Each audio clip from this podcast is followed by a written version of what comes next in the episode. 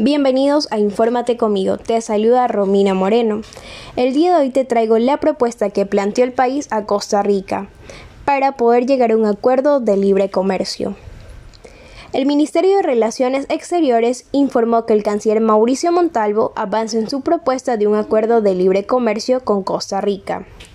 Durante su visita oficial, y último día en este país, Montalvo se reunió con un grupo de empresarios ecuatorianos y costarricenses para presentar la política comercial del gobierno, de impulsar el comercio y las inversiones con todos los países del mundo. En la cita estuvieron presentes el ministro de Comercio Exterior Andrés Valenciano y la exministra Dila Jiménez, y los presidentes de las cámaras de comercio y de industrias de Costa Rica.